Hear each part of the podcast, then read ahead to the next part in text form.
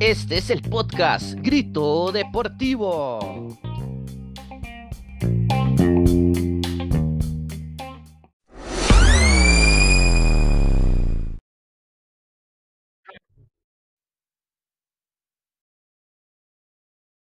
Bien, hola, hola. Saludos amigos de 100% Deporte. Qué placer enorme saludarles en esta nochecita. Hoy día especial, transmitiendo, perdón, día viernes, viernes, em, hoy estamos viernes 24 de febrero, así es, un gusto estar con todos ustedes. y con un invitado súper, súper especial, con el cual queremos aprovechar este ratito y, y de antemano agradecerle por acompañarnos. De una vez lo voy a, lo voy a saludar acá y dándole la bienvenida a este programa de Grito Deportivo acá en su página 100% Deporte. Eh, un personaje sin duda del fútbol nacional como lo es don Henry Bejarano, así que don Henry saludarle y agradecerle por acompañarnos en esta, en esta transmisión. Buenas noches Jairo, Andrés, Alonso, Leonardo y feliz de estar aquí en Grito Deportivo. Gracias por la oportunidad y, espero que, que, compartamos mucho el día de hoy, la noche de ah, hoy, perdón. Así es, muchas gracias, eh, don Henry. Eh, Alonso, buenas noches. Saludos Jairo, Leo, Andrés y al invitado don Henry, qué placer tenerlo por acá. Y a todas las personas que a poco se van conectando a esta transmisión especial de 100% Deporte. Qué gusto y qué privilegio estar hoy acá con todos ustedes. Ojalá que puedan comentar, compartir y darle like a la página a los que, los que no lo han hecho y ojalá que podamos disfrutar bastante en este espacio. Así es, Andrés, buenas noches. Buenas noches, Jairo, Alonso, a Leo y a Henry Bejarano, ¿verdad? Que nos acompaña esta noche, un invitado de lujo. Yo creo que para sacar el provecho hoy, que casi muy poco tenemos esa oportunidad de muchos medios, ¿verdad? De tener a un ex árbitro nacional y que nos podamos, nos pueda sacar de muchas dudas, de muchas consultas y invitar a la gente, ¿verdad? Que va a estar acompañándonos, acompañándonos en la transmisión, perdón, que nos acompañen de principio a fin y si quieren hacerle consultas, preguntas a don Henry, que sean preguntas con mucho respeto. Muy buenas noches a todos. Así es, Leo, buenas noches. Buenas noches, tanto a Jairo, Alonso, Andrés y al super invitado Henry Bejarano. Eh, siempre comparten, comenten y den like a la página. Hoy veremos y conoceremos la perspectiva diferente desde el punto de vista del árbitro y un súper invitado de sacarle todo el provecho. Así es, invitarles para que compartan, comenten bastante. Bueno, ¿qué les parece si arrancamos de una vez eh, hablando con, con don Henry un poco? Porque bueno, eh, don Henry, a veces la gente conoce un poco, pues, solo lo que se ve de ustedes como, como árbitros, ¿verdad? Dentro de la cancha, pero así como los futbolistas, ustedes también tuvieron un inicio y también para hacer esta labor tan, tan compleja, ¿verdad? Y tan de admirar, porque sinceramente, bueno, por lo menos yo lo veo así, también hay, también se, se debe tener una pasión, ¿no? Entonces, me gustaría tal vez que nos comente un poco cómo arranca esa, esa pasión por el arbitraje, desde cuándo y, y, qué lo, lo movió usted para, para digámoslo, tico, para meterse eh, en esto, ¿verdad? Que es, tan, tan, tan de, de, tantas broncas, digámoslo así. bueno, muchas gracias igualmente por la invitación, gracias por estar aquí. Bueno, desde muy niño, yo creo que el árbitro, el árbitro no se hace el árbitro nace árbitro, va como un jugador, un niño, usted le ve las cualidades a un niño y usted va y usted dice, ese, ese muchacho, ese chiquito tiene cualidades para llegar a, ser futbolista el día de mañana. Así me pasó a mí. Eh, desde muy pequeño, este, el gusanito del arbitraje me dio a los nueve años. Mi papá fue árbitro, no de primera, pero sí dirigió segunda división. Tuvo un accidente y, y se tuvo que retirar. Luego mi papá falleció en el año 92, víctima de un cáncer, pero a mí siempre desde muy pequeño, yo recuerdo que en la escuela, en el colegio, llegaban los equipos de tercero a la Juelita, donde estoy aquí en Concepción Abajo de la Juelita, y me llamaban para arbitrar.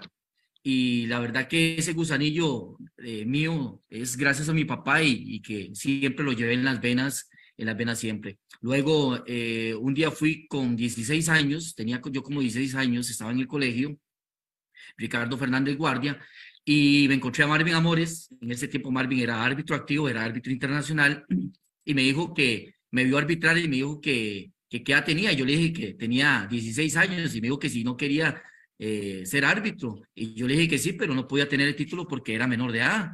Y me dijo, ah, no, eso no importa, con, con, con la firma de su mamá este, eh, se puede meter. Y bueno, y así fue como me llevó y me llevó a esa gran asociación al cual le guardo un cariño, Asociación Central de Árbitros de Fútbol, ACAF, donde ahí este, inicié mis primeros pasos, ahí me, me metieron las reglas de juego, mi instructor, en paz descanse, el exárbitro nacional e internacional, don Fernando Brenes Calderón, fue mi, fue mi instructor, y bueno, y ahí seguí en ligas menores, terceras divisiones, y luego fui a los Juegos Nacionales San Carlos 99, en el cual dirigí el inicio, la inauguración, y me pasó como Horacio Elizondo eh, en, el Mundial, eh, eh, dirigió la, la inauguración y dirigí la final. Solamente, solamente dos juegos dirigí en, esos Juegos Nacionales, la inauguración y, final, y la final, y estaba eh, en la final en ese partido Punta Arenas Santa Cruz, el presidente de la Comisión de Arbitraje, don José Julio Moya, en, en paz descanse, y entró al camerino y me dijo que qué edad tenía yo, y ya, yo ya tenía 19, 20 años, iba a cumplir, y me dijo, bueno, lo quiero ver entrenando el próximo martes en el Estadio Viejo, Estadio Nacional, con, imagínense, yo con 20 años, y el martes cuando ingresé al Estadio Nacional ver a árbitros de, esa, de ese top que había, Rodrigo Bahía, William Matus Padre, Olger Mejía, Grevin Porras, Marvin Amores, en fin, muchísimos, muchísimos árbitros top. Entonces para mí fue un honor y un, y un gran eh, orgullo estar ahí. Y luego ya empecé árbitro en, segunda, en segunda, eh, en ese tiempo se llamaban líneas de primera edición, segunda edición, y luego Luis Paulino Siles, cuando llegó a la presidencia de la Comisión de Arbitraje, pues me puso a dirigir en el 2001 eh, segunda edición y en el 2002 debuté como árbitro principal en primera edición OSA Liga Deportiva La Valencia, un 5 de marzo del 2002. A usted, a usted este, bueno, se le, se le recuerda por muchos capítulos, ¿verdad? En el fútbol nacional, pero, pero bueno, eh, ¿cómo fue ese inicio, Henry? En el sentido, bueno, ya, ya nos comentó de dónde nació esa pasión y cómo fue todo el proceso para llegar a primera división, pero ¿cómo, cómo fue ese debut? Eh, me, imagino que como en todo, ¿verdad? Eh, los nervios afloran, ¿no? Siento yo en un partido ya de primera división, más, que usted dice que dirigió a la Juelense por primera vez, entonces un, un equipo llamado grande, muchos reflectores encima, ¿cómo manejó esa presión en ese momento? Bueno, yo ya venía a dirigir segunda división, donde dirigí la final, en ustedes se acuerdan, en el, en el 2001, eh, Guanacaste-Cartagena, donde subió eh, Guanacaste a primera edición, el 3x2. Ese juego se iba, se, hacía un sábado, pero por lluvia se hizo domingo y Guanacaste subió a primera edición. Luego, este, don Luis Paulino Siles habla conmigo y me dijo que me iba la oportunidad en primera edición. Para mí fue algo importantísimo. Obviamente, ese, ese 5 de marzo en Ciudad Cortés, en OSA, jugaba OSA Liga Deportiva La Jolense y la verdad que estaba muy motivado, pero también con mucho nervio. Tenía yo 21 años, imagínense, 21 años y para mí, gracias a Dios, este, me fue bien. Tenía una cara de niño, eh, imagínense, con 21 años y ese día me expulsé a Evans Benwell de OSA, a Blacky, y en Liga Deportiva La Jolense a Luis Diego Arnáez, eh, que siempre cuando me lo topo Luis Diego Arnáez me dice, ¿te acordás en tu? Siempre me, me votaste, en son de broma. Pero la verdad es que ese 5 de marzo que hará en mi memoria, en mi recuerdo hasta el día que me muera, hasta el día de hoy, pero la verdad que fue para mí muy, muy bonito, muy emotivo. Eh, eh, los compañeros que llevaba me, me, motivaron mucho. José Fabio Barrantes como línea número uno, Walter Quesada era el cuarto árbitro y Roy Ramírez, que ya no está, este, era el asistente número dos. Línea, en ese tiempo se llamaban líneas. Antes de dar la palabra a los compañeros, saludar a toda la gente que está con nosotros, a Estructura, Solano, que ahí nos pone saludos, excelente invitado, también a Jorge Cristian Quiroz, nuestro querido compañero, y a toda la gente que ya llevamos a saludar. Em, Alonso. Gracias, eh, Jairo. Don Henry, la final de la CONCACAF 2014-2015, eh, si no me equivoco, como entre el Impact América. Correcto. ¿Ha sido el partido más importante de su carrera? No, bueno, sí, en parte. Obviamente, fui 15 años internacional, estuve en cinco Copas de Oro, estuve en partidos eliminatorios clase A, eh, estuve en dos Copas del Mundo, sub-17 en el 2013 en Emiratos Árabes, en el sub-20 de Nueva Zelanda, sub-20 en 2015 y estaba para el Mundial de Rusia, pero desgraciadamente por política, por un dirigente de Costa Rica, no fui a ese Mundial y mandaron a Ricardo Montero. Para mí fue muy doloroso porque este, venía del Mundial Infantil, Juvenil, y me tocaba el mayor en Rusia, pero bueno, cuando las cosas no están para uno y Dios dice no, pues no. Pero este, esa final de Montreal Impact fue algo muy curioso porque yo dirijo la semifinal Montreal Impact eh, Pachuca de México, en, allá en Montreal, eh, igual el partido ida, Eh, la verdad que nos, eh, esa, esa vez tuve una de las notas más altas por parte de CONCACAF, un 9.2 me, me dieron, porque al final, al minuto 93, mete el gol el Montreal Impact y dejó en el camino a Pachuca de México. Yo pensé que lo habíamos logrado todo en esa semifinal, cuando baja todo el comité ejecutivo de CONCACAF, nos felicita y bueno, nos vamos contentos para Costa Rica por el logro que habíamos hecho. A los, a los ocho días, eh, a los ocho días se da el primer partido la final en el estadio, en el estadio Azteca, eh, Montreal, eh, América México, Montreal Impact 0 a 0. ¿Y cuál fue la sorpresa para mí? Que el mismo cuarteto que dirigimos, eh, Montreal Impact Pachuca, pues nos dan el honor y la honra de que nos dieran la final soy el, somos el único, soy el único árbitro en este momento que ha dirigido una final de Conca Champions, ningún árbitro tico lo ha hecho. Y la verdad, pues Dios me dio muchísimo en 15 años internacional. Conocí países donde tal vez por mi, por mi, por mis, eh, eh, eh, por mi economía, tal vez no lo hubiera hecho, pero gracias a Dios conocí más de 30 países, cosa que por mi propio medio nunca lo hubiera hecho. ¿Cuál, fue el partido más ah, importante? Perdón. El partido más importante, bueno, lo, lo, de los mundiales, sub-17 y sub-20, porque es, son torneos de FIFA. Cuesta mucho que un árbitro vaya a un torneo de FIFA y gracias a Dios yo fui a dos. Eh, pero estar en un Mundial Sub-17 y Sub-20, pues es un honor y un privilegio que tiene los árbitros, porque FIFA, si tiene algo FIFA es que al árbitro internacional, y más cuando a una Copa del Mundo, ya sea infantil, juvenil o mayor, FIFA te pone como un rey, te da de todo en primera clase, todo, no tienes que pagar absolutamente nada, y la verdad que la experiencia en otros países es muy linda. Sí, nada más antes de dar la palabra, Andrés, saludar acá a, a toda la gente que ya está reportando su sintonía en esta noche. Saludos a, Yanni Carrillo, eh, una, una muy buena amiga ahí que, que está en sintonía, un gran saludo. También eh, me gustaría saludar por acá a Mari Saborío, que dice saludos muchachos y bueno, corazón morado. Em, un amigo también, Sergio Ramírez Gómez, el popular Yeyito acá en Cartago, que nos ayuda en las noches en, en, los, en los transportes de RM Deportes este, para los partidos. Ana Rodríguez, que dice buenas noches, saludos.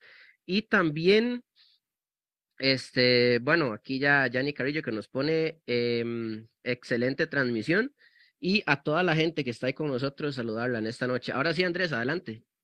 Eh, no, saludar a todos los que están ahí conectados. Eh, don Henry, ¿cómo olvidar aquel partido de la Liga Deportiva de la Valencia Cartagena, si no me equivoco, en el 2003, ¿verdad? Que vieron varios expulsados. 2003, en el 2003, un 17 de septiembre del 2003. yo no me acuerdo, pero lo tengo aquí, lo tengo como si fuera ayer. Escuché hablar de él. Oiga, yo no me acuerdo, estaba muy pequeño. Es más, a todos los programas que he ido siempre, siempre se lo recuerdan. Sí, sí, sí, es, es algo Oiga, que pasó. Don Henry, pero ¿cuántos expulsados fueron? Porque fueron siete, siete expulsados.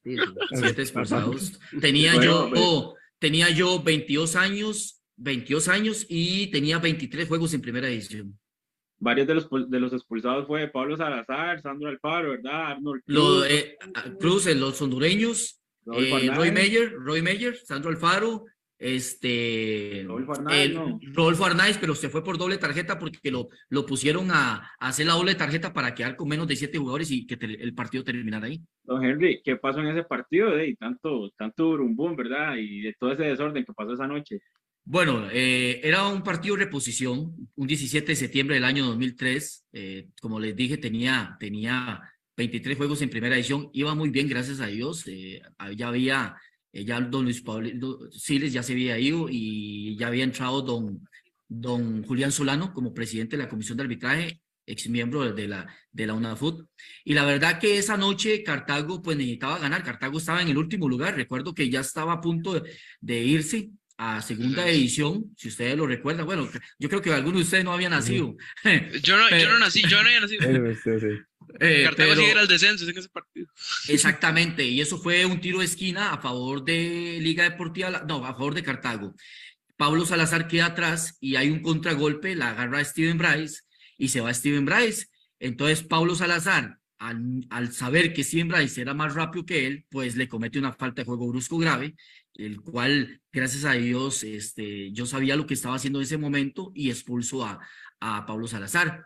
El problema fue, el, no tanto se hubiera dado este problema de expulsar a siete, sino que el problema fue que mis compañeros no se metieron a tiempo. Mis compañeros me dejaron solo. parece mentira, eh, mi cuarto árbitro y mis dos asistentes, entonces se armó un burumbum ahí, empezó Cartago a reclamar la acción que para ellos no era roja, y bueno, luego llegó Arnold Cruz, me dijo un montón de cosas y lo expulsé. Luego en esa misma acción, Roy Meyer me mete un golpe en el estómago, ustedes ven la repetición, me mete un golpe en el estómago, yo veo la mano de Roy, y lo expulso. Luego se da un burumbum ahí, todo el mundo está calmando, este guardia Alfaro está calmando a sus compañeros y llega Sandro Alfaro, me empuja, pero no era para, para irme para atrás. Yo me, yo me caigo porque me trompiezo con la pierna de un jugador de Cartago y entonces caigo hacia el terreno de juego.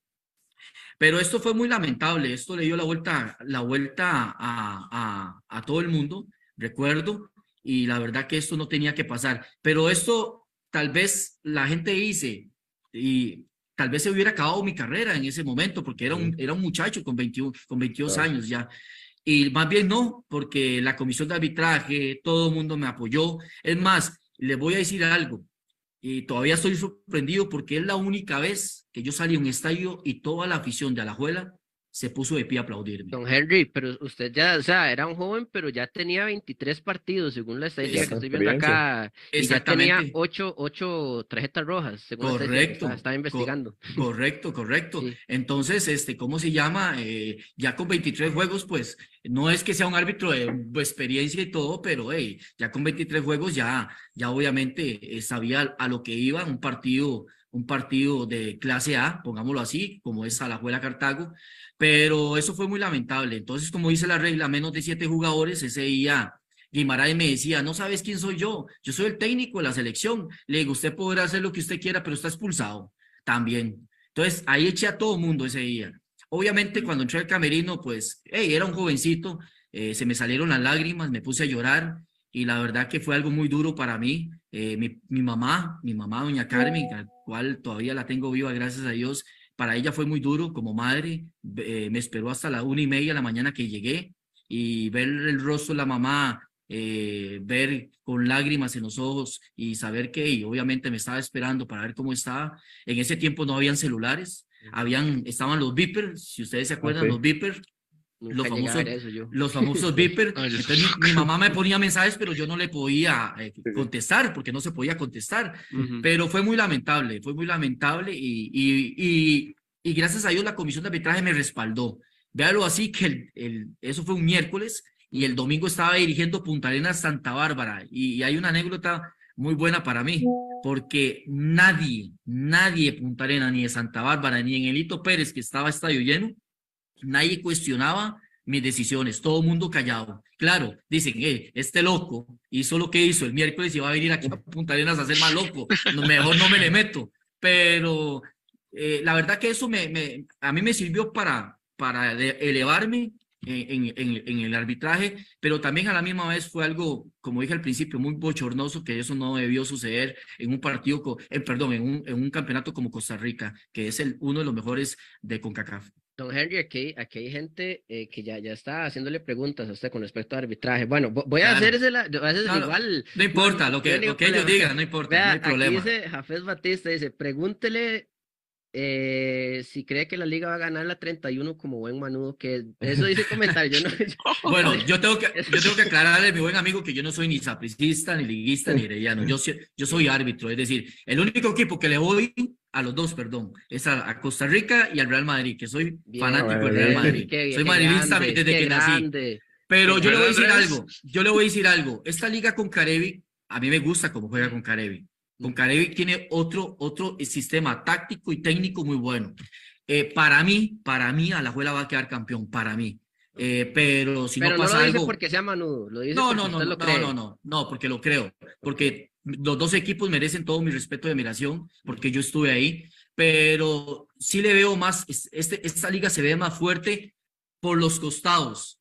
Es muy rápido y sobre todo tiene una media cancha que es muy rápida también. claro. Entonces yo sí creo, considero que si que los que se le puedan parar a, la liga que es Cartago, Heredia eh, eh, y Saprissa, ¿por qué no Sporting? Porque también Sporting viene muy bien eh, bueno, el fútbol son 11 y 11, el fútbol no se puede decir nada, pero yo sí, yo sí veo esta liga muy fuerte y para mí lo veo campeón nacional.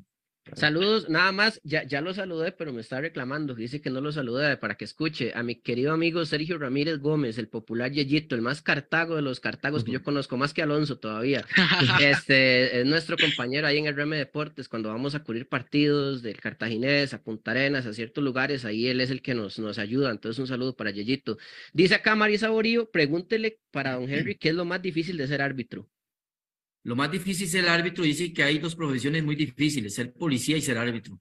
Nunca se le va a quedar bien a nadie y eso es una realidad, eso es una realidad. Mire, yo le puedo decir, de, de, de, detrás de la vestimenta de un árbitro, de un árbitro, hay un ser humano, tiene familia, papá, mamá, hijos, esposa, es decir, la gente a veces lo critica mucho, muy duro a uno, pero hay que estar ahí, metido ahí en un terreno de juego, dirigiendo 22 eh, jugadores y a veces, como hicimos en el popular dicho tico, a veces el rancho ardiendo y uno, y uno tal vez descontrolado o no sabe qué hacer a veces, es muy difícil. Yo entiendo a la gente que es sapricista, liguista, herediano, en fin, póngale el color que usted quiera.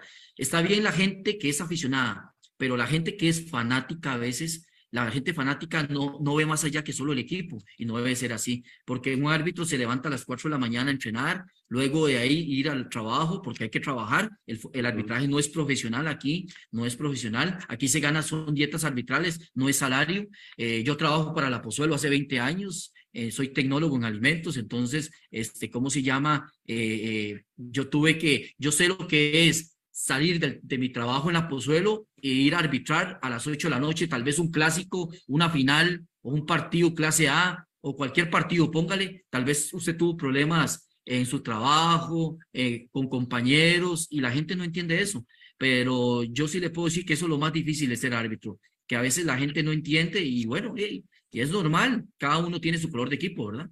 Mm, siguiendo, perdón, con la, con la misma línea, pregunta Jorge Quiroz que cuál ha sido el partido más difícil que le ha tocado arbitrar. Y de una vez le pregunto la, la otra. Se me viene a la mente la semifinal del 2021, la del Clásico Nacional en, Alajuela. va a llorar. Bueno, vean, el, partido más difícil para mí fue Alajuela Cartago, aquel siete jugadores. Que eso, no, como ya lo dije, ya lo expliqué, eso no debió ser. Y en esa semifinal, en esa semifinal, sucedió esto. Eh, yo no estaba desconcentrado porque yo sabía lo que estaba haciendo.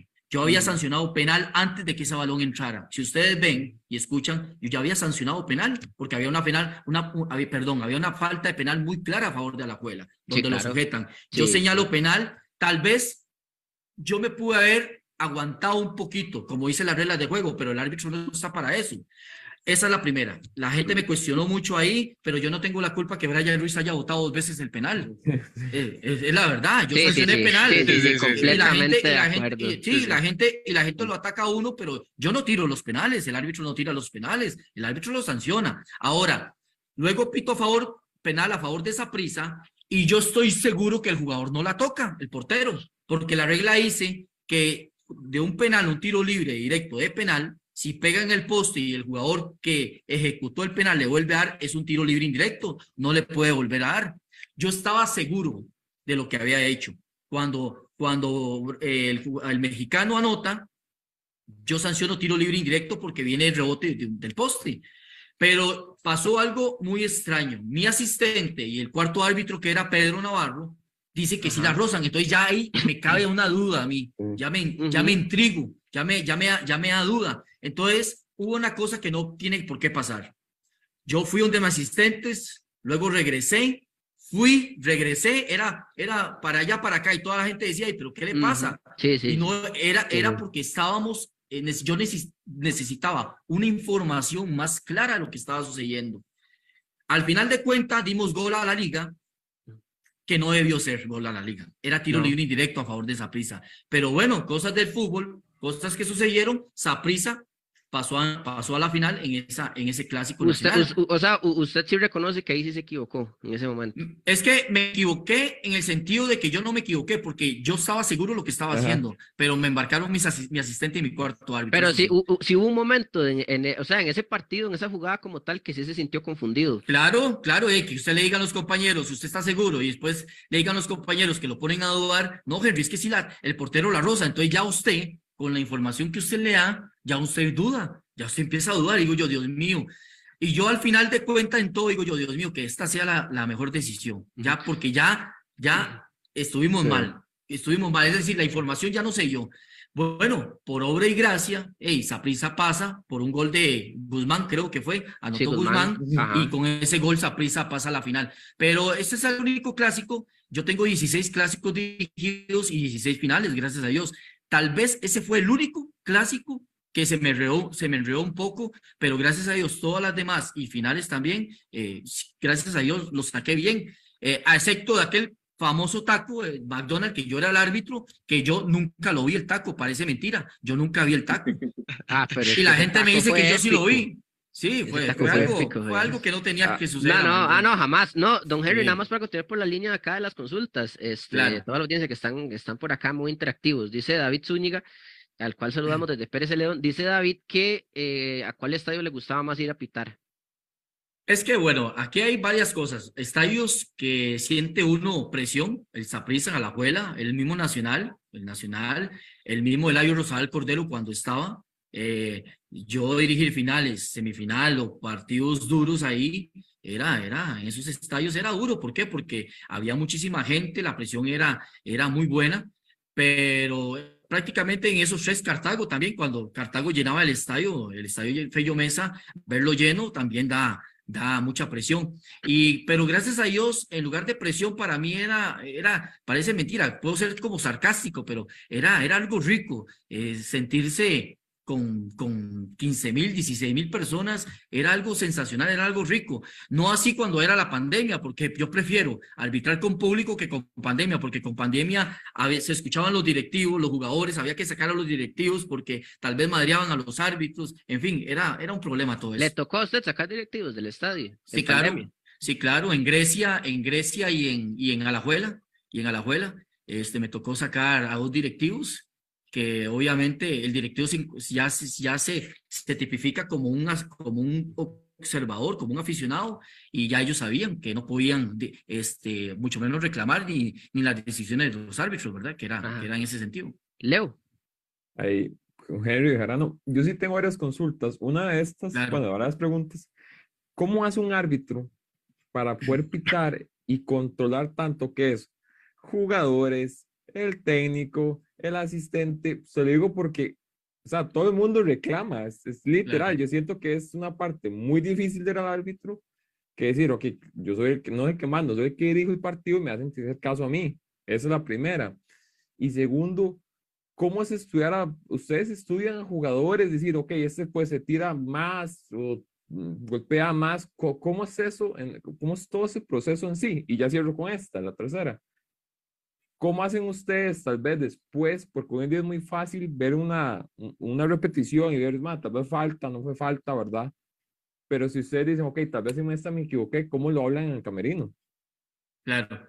Vea, para contestarte la primera pregunta, eh, hay que tener experiencia. Es decir, vos no puedes, vos no puedes este, llegar a, a- a dirigir primera edición con seis meses de haber sacado el título con un año, no, jamás. Y esto es lo que se está dando últimamente. Hay árbitros que no tienen, no tienen ni la capacidad ni el AN arbitral para dirigir primera división. Y eso es lo que está sucediendo partidos importantísimos, que, clásicos y todo eso, lo que usted dice, la presión es, eso lo lleva a la experiencia, la experiencia. Yo cuando entré en el 97, en 1997, a la oficina de arbitraje, a mí me agarraron árbitros de experiencia, asistentes de experiencia, Efraín, Eric Mora, Rodrigo Aella, William Matus Padre. Entonces, yo aprendí con ellos, aprendí en eso. Y por eso es que hoy por hoy está sucediendo lo que todo el mundo estamos viendo, que árbitros jóvenes no están dando la talla y ya no van a dar la talla. ¿Por qué? Porque ya se dejaron que los jugadores le faltaran el respeto, les faltaran el respeto.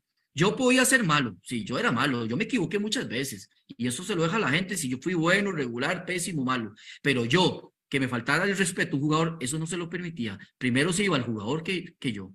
Y eso siempre, siempre el jugador lo sabía cuando, cuando llegaba yo a un terreno de juego. Yo, un jugador que a mí me falte respeto, pues no.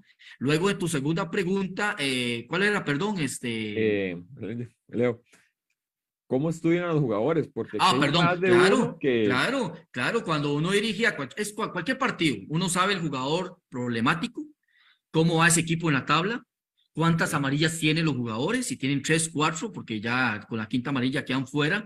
Eh, técnicamente, tácticamente, cómo se para a la Juela, Saprissa, Heredia, Cartago, en qué estadio estamos. Obviamente, un ejemplo, te voy a poner un ejemplo. La, gente dice que los árbitros eh, favorecemos mucho a Saprissa, la Liga, Heredia. No, no es así. Y, le voy a decir por qué.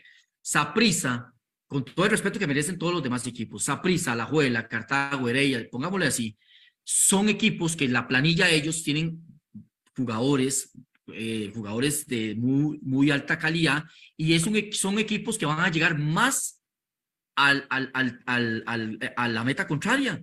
Entonces, el volumen de juego se concentra más a favor de los equipos grandes. Y no es que uno sea a favor de ellos, no, sino que generan más volumen de juego.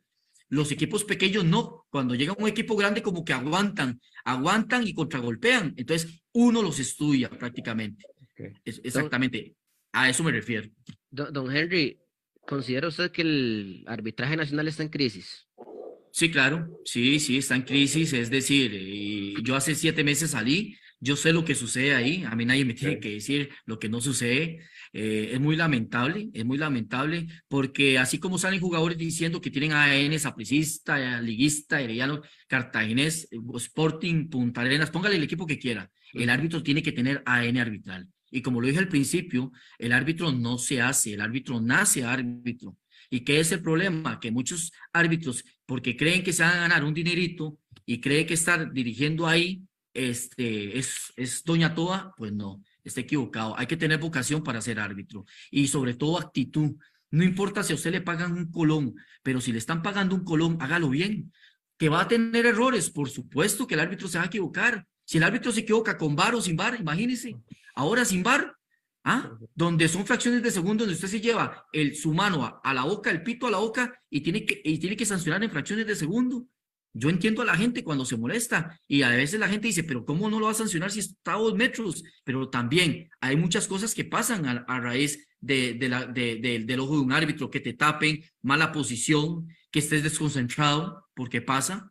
Ejemplo, lo de este muchacho Steven Madrigal, el cuarto gol de Guadalupe, ¿cómo no lo va a ver que viene una falta, por el amor de Dios? Y con ese gol ganó Guadalupe el partido. Entonces hay que tener mucho cuidado.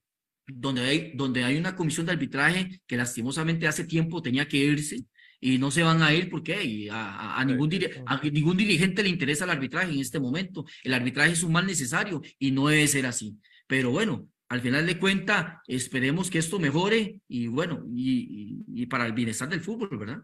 No, Henry, este, ahora que Jairo habla de esto, de la crisis que vive el arbitraje en el fútbol nacional, todo el tema de esto, de verdad que se infiltraron muchos mensajes y bueno, toda esa novela que, pasó, ¿crees que el indicado para salir a hablar era eh, Pedro Navarro, no otro representante de la comisión de, de arbitraje?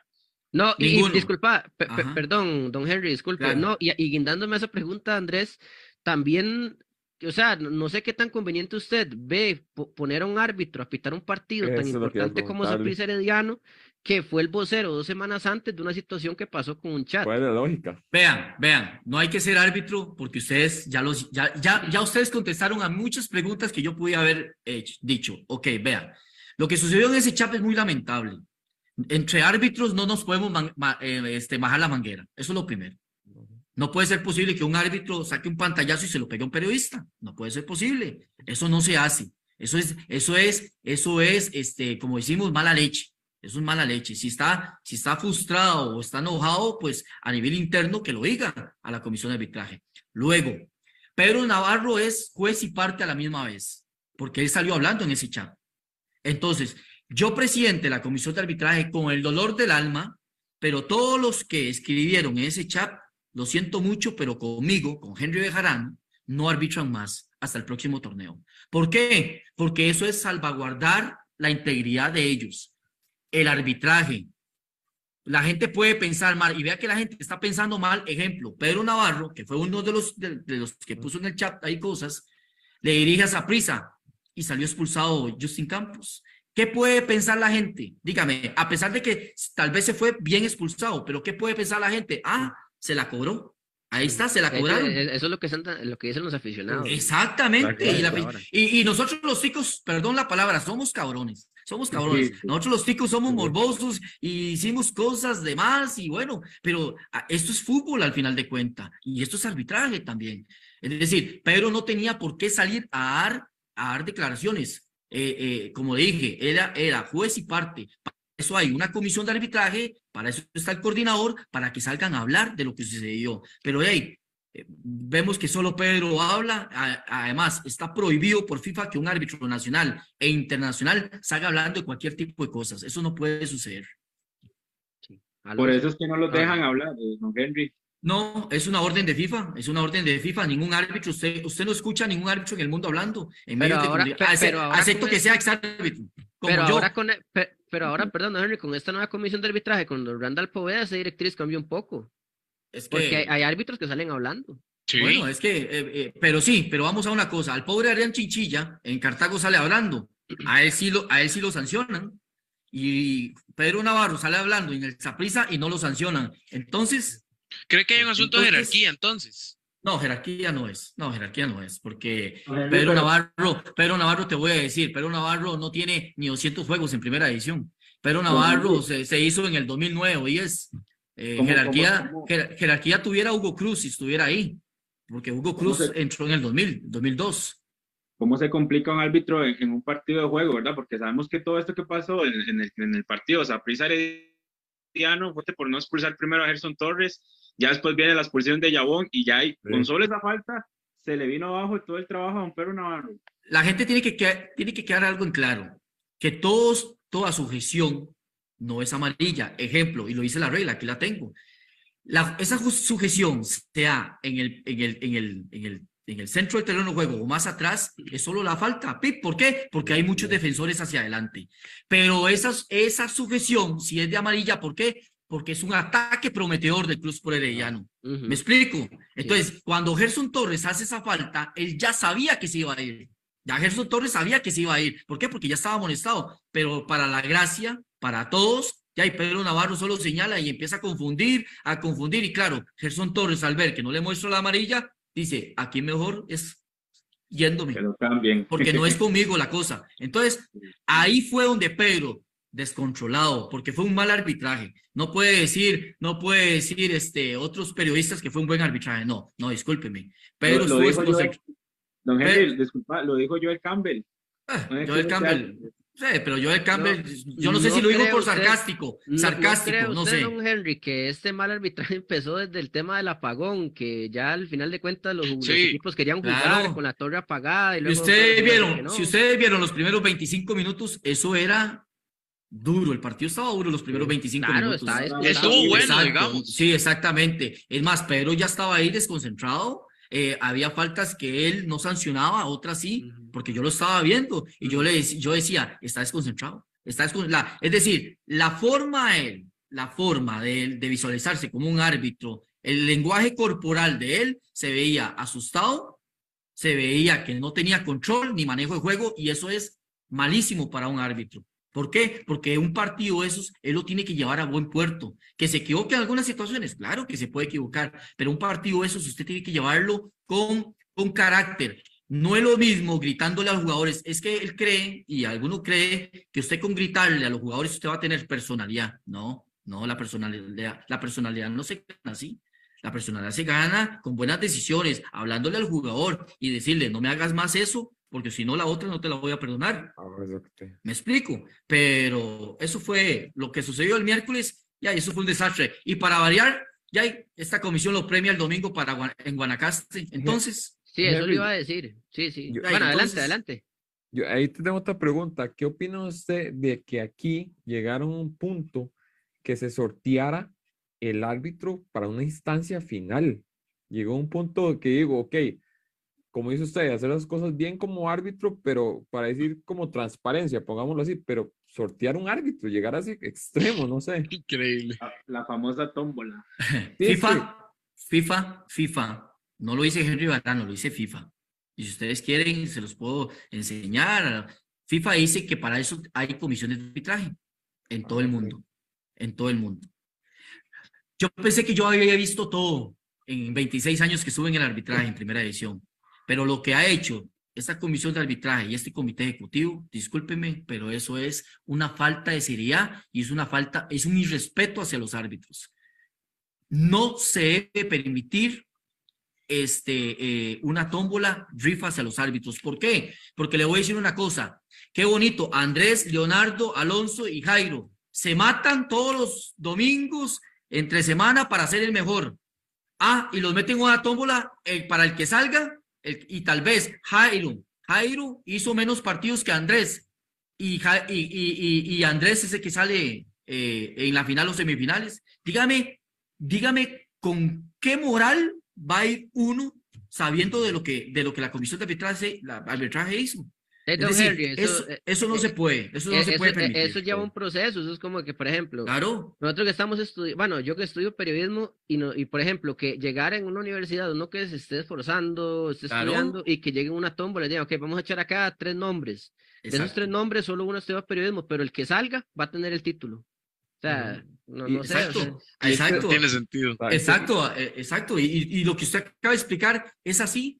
Entonces, ¿De qué me sirve a mí de que hayan buenos arbitrajes y todo si al final de cuentas, ahorita en semifinales y final, la famosa tómbola, y usted lo va a ver ahí el secretario general, a un Gustavo Araya, con el coordinador y un miembro de la comisión de arbitraje, eh, tomándose fotos, saliendo en, eh, en la tele y todo, y sabiendo que lo que están haciendo es una burla para los árbitros, es un Don Henry, le pregunto directamente, ¿debe irse la comisión de arbitraje o por lo menos el presidente, sí o no?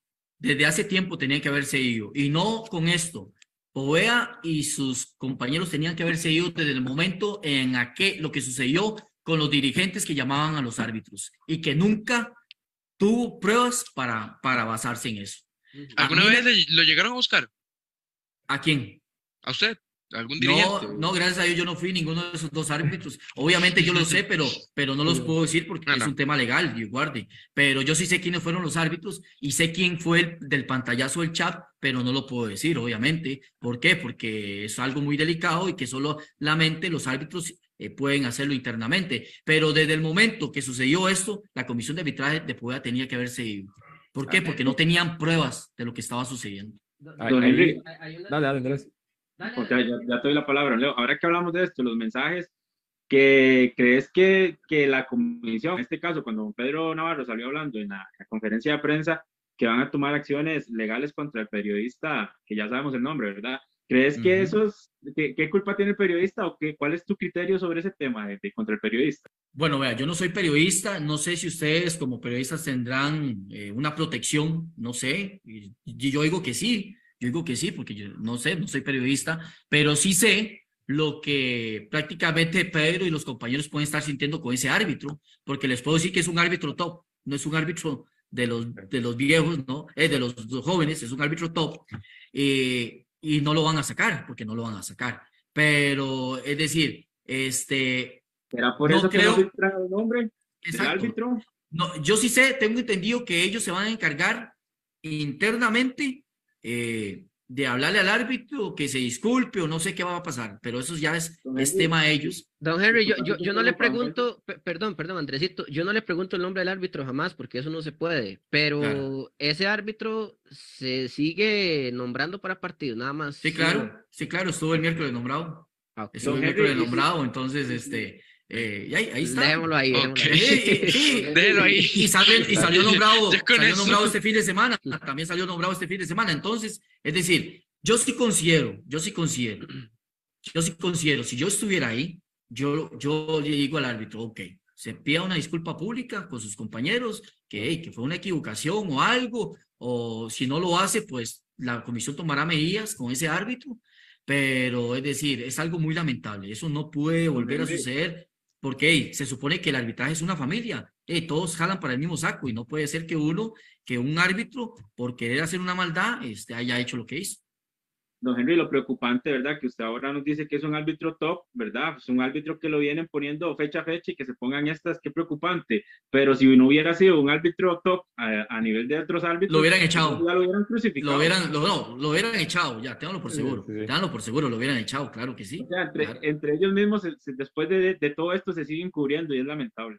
Es lamentable, pero es decir, a mí me da tristeza, me da tristeza porque yo sé, la gente dice que porque yo ahora hablo, obviamente hablo porque ya soy exárbitro, ya no tengo, Claro. ya no tengo las manos atadas, no Que tengo ya no tiene es injerencia, para- ¿no? exactamente, pero a mí me duele lo que está pasando en el arbitraje, porque yo amo mucho el arbitraje, este, eh, me duele lo que está sucediendo fecha tras fecha, eh, reclamos arbitrales, fecha tras fecha, árbitros que no dan la talla, pero bueno, esto, esto hay que limpiarlo. Desde el momento de que venga otro comité ejecutivo, otro presidente de la federación y que diga el nuevo presidente de la comisión de arbitraje, este, llegue a hacer un exorcismo ahí, cambie todo y si hay que echar árbitros, hay que echarlos. Es decir, hay árbitros que ya no sirven ahí, lo siento, pero ya no le vamos a dar más y bueno, y, y haga lo que haga, pero ya no se puede tener algunos árbitros ahí que ni pena ni gloria han pasado de ahí y que solo problemas dan.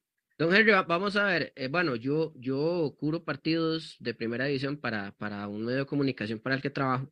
Ajá. Y el domingo anterior estuvimos en el partido cartaginés herediano. Hubo una situación, eh, yo no voy a decir el nombre, del, bueno, imagino que usted ya sabe quién es el cuarto árbitro de ese partido, en donde Ujú. había muchas ocasiones que, eh, eh, pues creo que era Steven Madrigal el central, y el cuarto árbitro incluso se metía a la cancha y prácticamente que tomaba las decisiones por, por, por el árbitro central del partido, y eso se ve, se ve muy mal. Yo, o sea, ahora que usted hablaba de la autoridad, yo siento que basta en esos puntos, porque o sea, el, el árbitro central es el que manda, él, él- es el que dirige, los asistentes están para eso, para asistirlo, esa es la palabra. Claro. Pero, Usted ¿usted Ajá, qué perdón. opina de eso?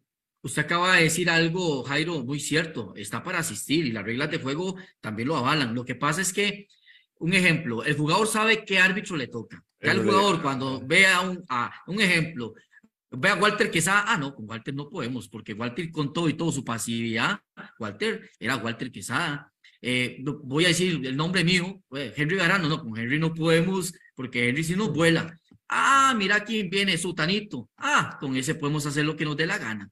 Pero ¿por qué pasa esto? Porque ya el árbitro se ganó ese, ese irrespeto de los jugadores. Exacto. Ya el árbitro se lo ganó y ya no hay manera de que usted se gane el respeto ya.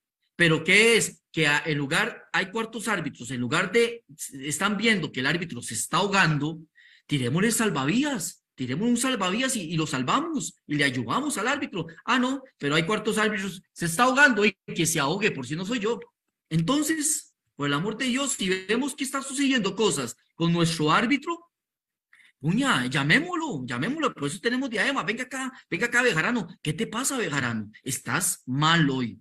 ¿Qué te pasa? ¿Tenés problemas? ¿Ten algo? Es ese momento a uno le va a servir para poner los pies sobre la tierra, tal vez, si está, si está ahí. Ah, no, mira, sí, tienes razón.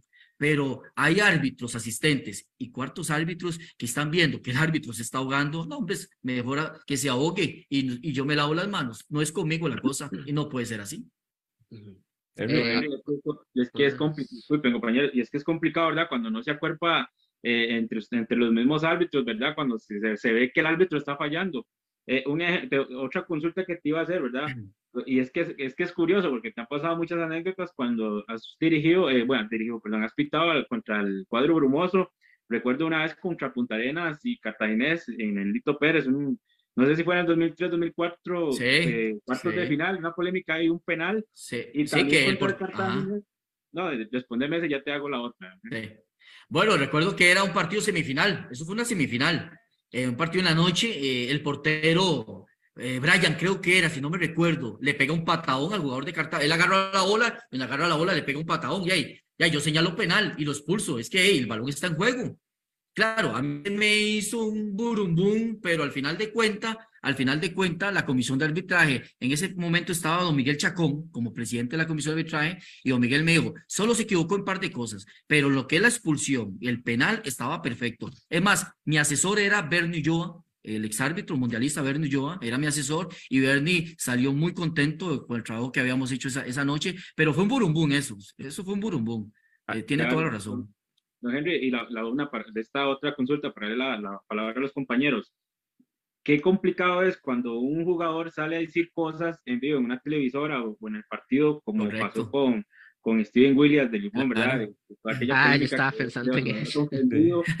Y si no me equivoco, que con Johan Condega también habéis tenido una polémica. si no. Correcto, correcto, ¿Cómo correcto. en lo mental, en lo mental, cuando estás pitando y ya pasan esas cosas, cómo controlar eso cuando se está pitando? Y si, y si al final fue cierto o no fue cierto. todo Vea, yo le puedo decir una cosa y la gente pe- pensará lo que quiera. Vea, yo vengo de dos, de dos, de dos ciclos, el viejo y el moderno, con árbitros de, de alta categoría y jugadores de alta categoría. Mire, yo me madreaba con muchos jugadores de primera edición, con Luis Diego Arnaiz, Luis Marín, eh, jugadores rayados, jugadores rayados, pero se quedaba ahí en el terreno de juego. Ahí se Ujú. quedaban en el terreno de juego. Ellos no salían a, a decir, ah, es que Walter Quesaro, digo, a ella, Henry Verano me dijeron hijo de tal, que yo era un tal, por cual.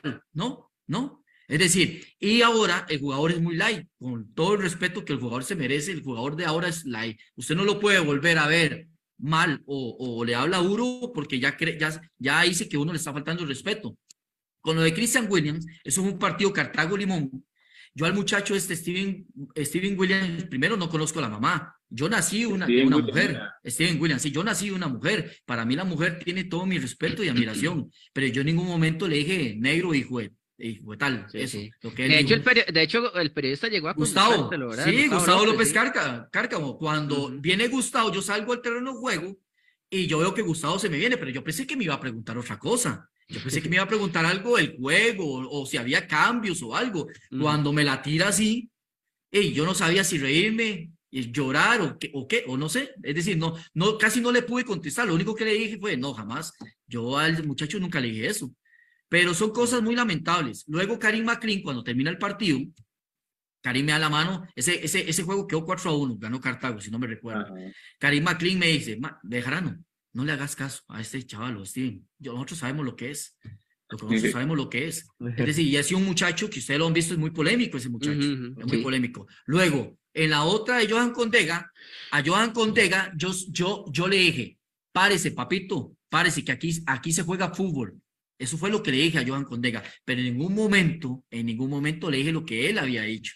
Yo sí le dije eso y tengo que aceptarlo, pero yo no le dije que fue una palabra mala, creo que él usó algo así. Y Ujú. estaba entrenador Carlos Waxton, creo, Carlos, don Carlos Waxton. Era en el Morera. Soto, ¿verdad? Era en el Morera Soto, de la sí. Uruguay. Exactamente, Carlos, cuando yo termino el partido, Carlos Guaso llegó y me dice, Henry, ¿qué fue lo que pasó? Y yo le dije, "Ve, pasó esto y esto y esto.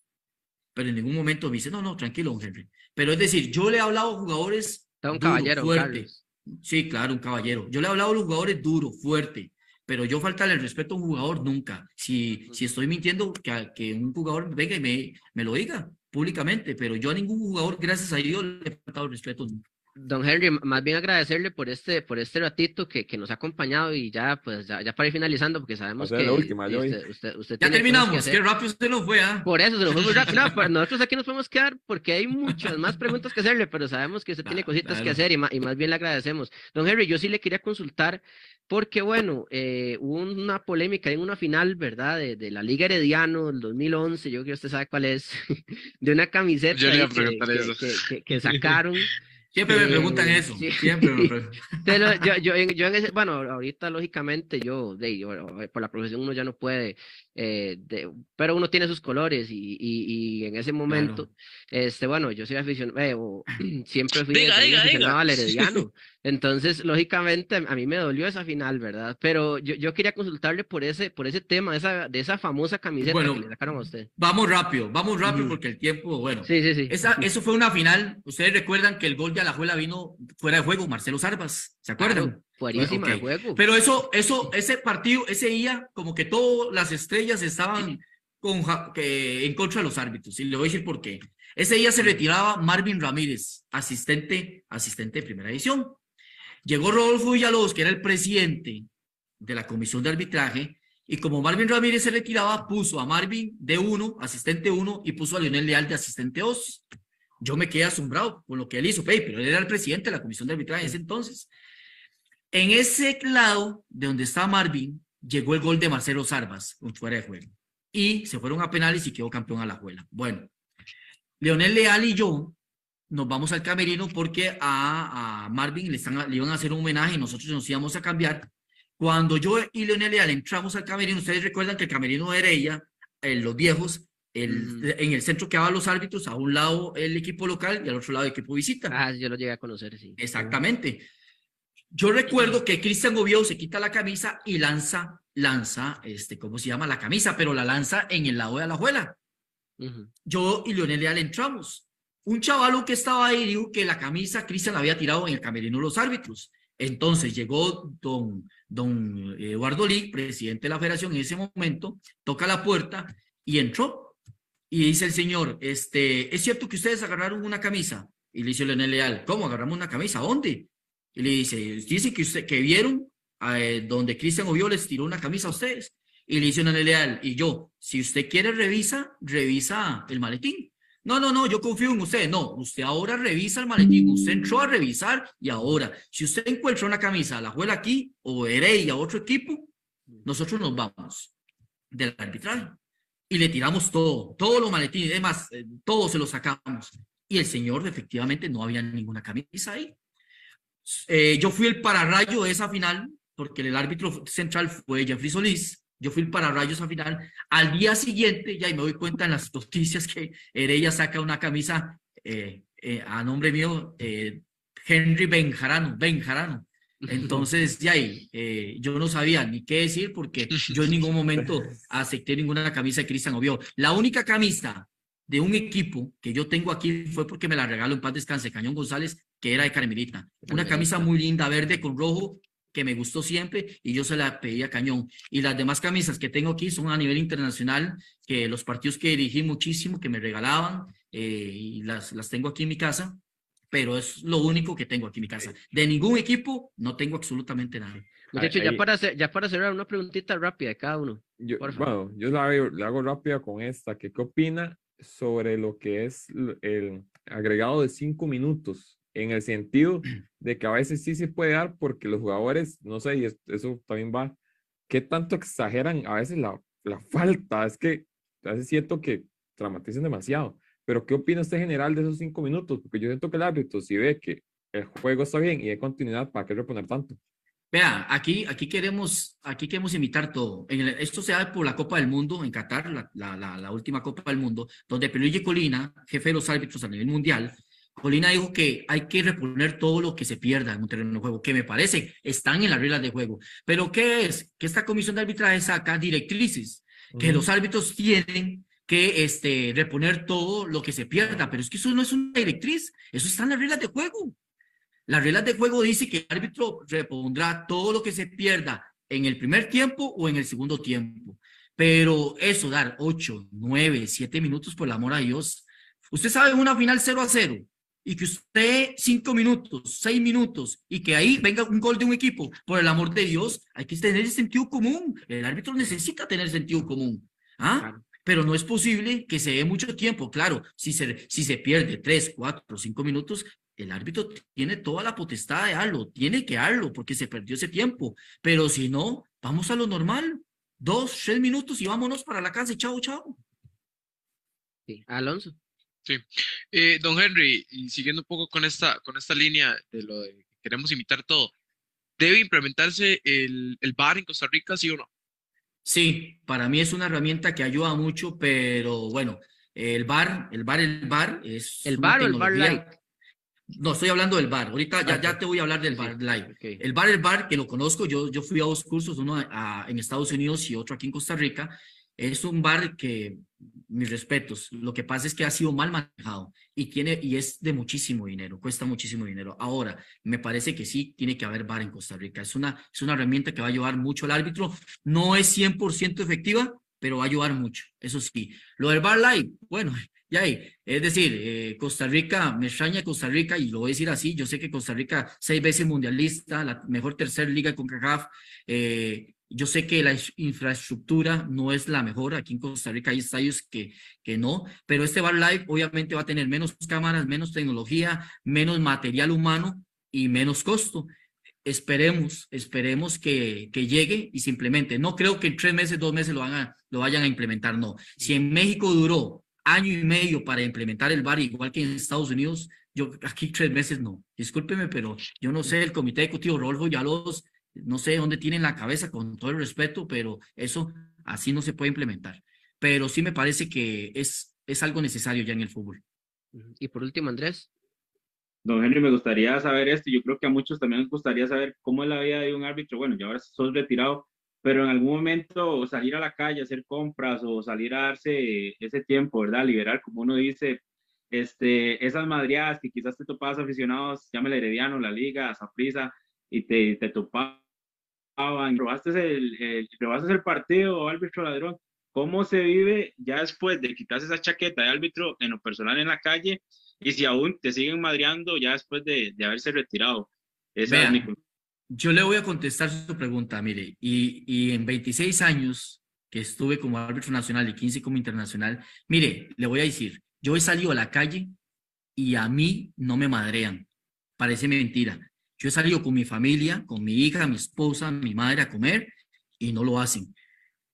Yo he, yo he estado, me subo a mi carro, voy caminando, voy a la feria y todo, y la gente, eso, ganando, ¿qué? ¿Qué morado? ¿Qué manú? Herediano.